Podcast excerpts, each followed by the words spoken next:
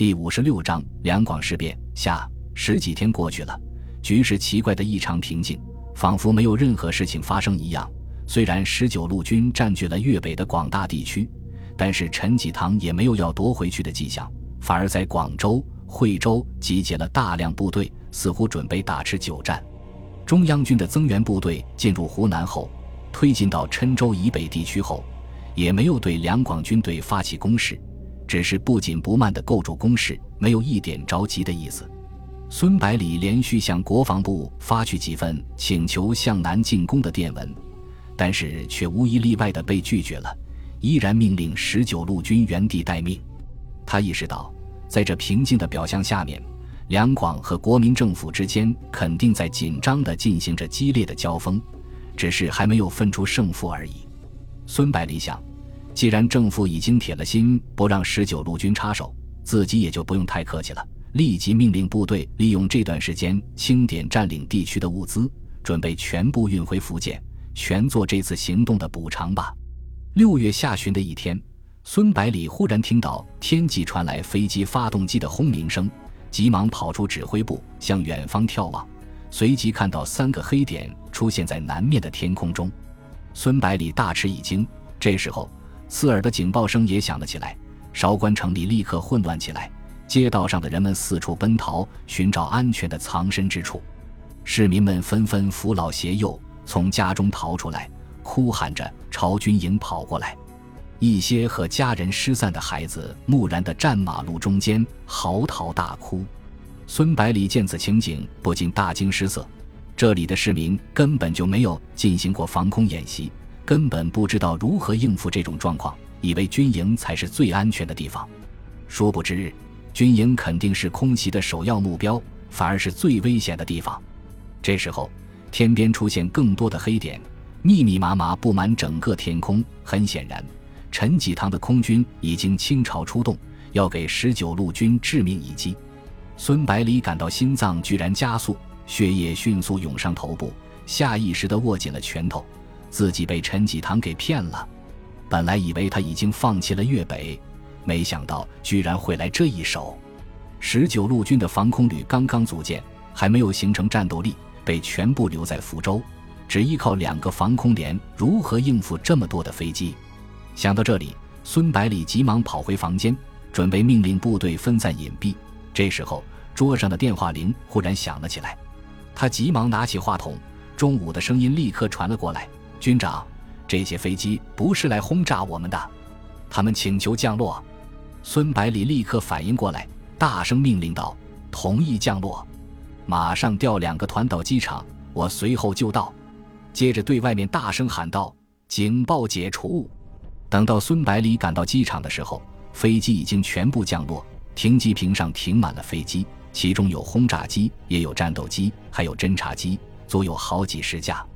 中午兴冲冲地朝孙百里跑过来，一个身着飞行员制服的中年男子紧紧跟在后面。中午介绍道：“军长，这位是广东空军司令黄光瑞，他决定弃暗投明，率领部下的全部飞机投奔中央。”孙百里连忙说道：“黄司令，你的选择非常明智。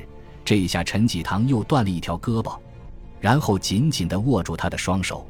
黄光瑞说道：“陈济棠勾结日本人，每一个有良知的中国人都不会坐视不理。黄某虽然不才，却也不耻与汉奸为伍。”然后话锋一转，说道：“我们已经和中央联系好了，计划全部飞到南昌去。由于距离太远。”需要在这里补充燃料，请孙将军批准。”孙百里说道，“黄司令，十九路军也是隶属于国防部的，你们到了这里就可以了。我会向南京报告的。你们在天上飞了几个小时，肯定很累了，先到城里休息吧。”黄光瑞听孙百里的言下之意，似乎要把自己的飞机全部扣留，据为己有，大吃一惊，连忙说道：“孙将军，休息就不必了，蒋委员长还在南昌翘首以盼呢。”我们还是尽快赶过去比较好。孙百里见他把委员长抬出来，暗自冷笑，笑嘻嘻地说道：“韶关机场设备简陋，年久失修，尤其是跑道损坏严重，已经不堪使用。你们的飞机恐怕是飞不起来了。”黄光瑞没想到他连委员长的面子都不给，铁了心要吃掉自己的飞机。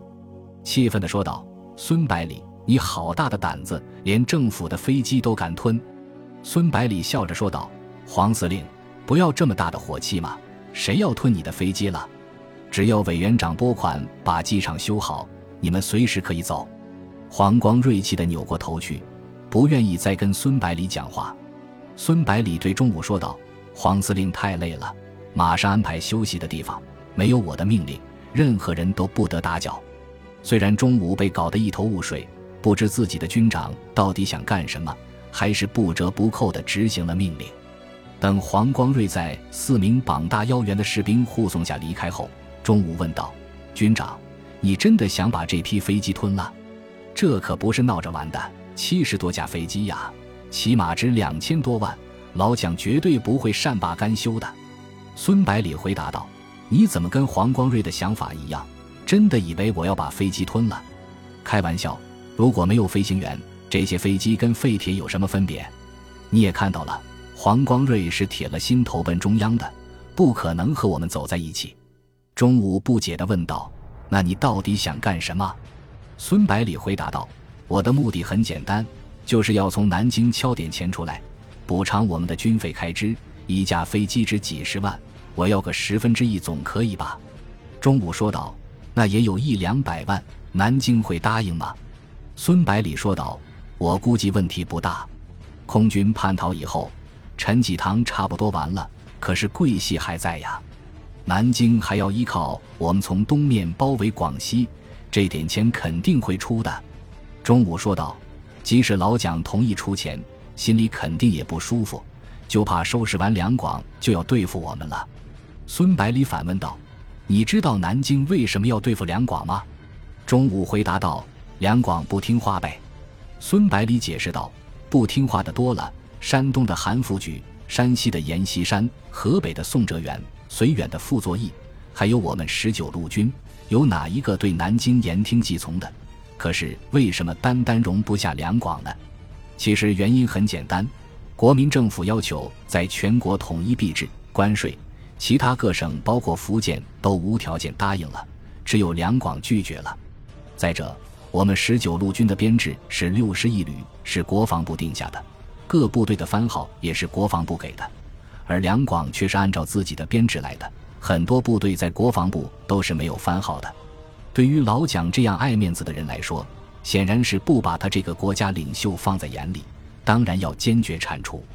钟午听完之后，仍然半信半疑。说道：“那我们就看看南京会不会给钱。”当晚，蒋介石从南昌行营发来电报，询问投诚空军的消息。孙百里回电说：“飞机已经安全抵达韶关，处于十九路军的安全保护之中。因为韶关机场年久失修，飞机无法起飞，十九路军又没有足够的经费来修缮。”蒋介石接到电报后，笑骂道：“娘西皮，又想敲中央的竹杠。”然后大笔一挥，拨款一百五十万给十九路军做修缮机场的费用。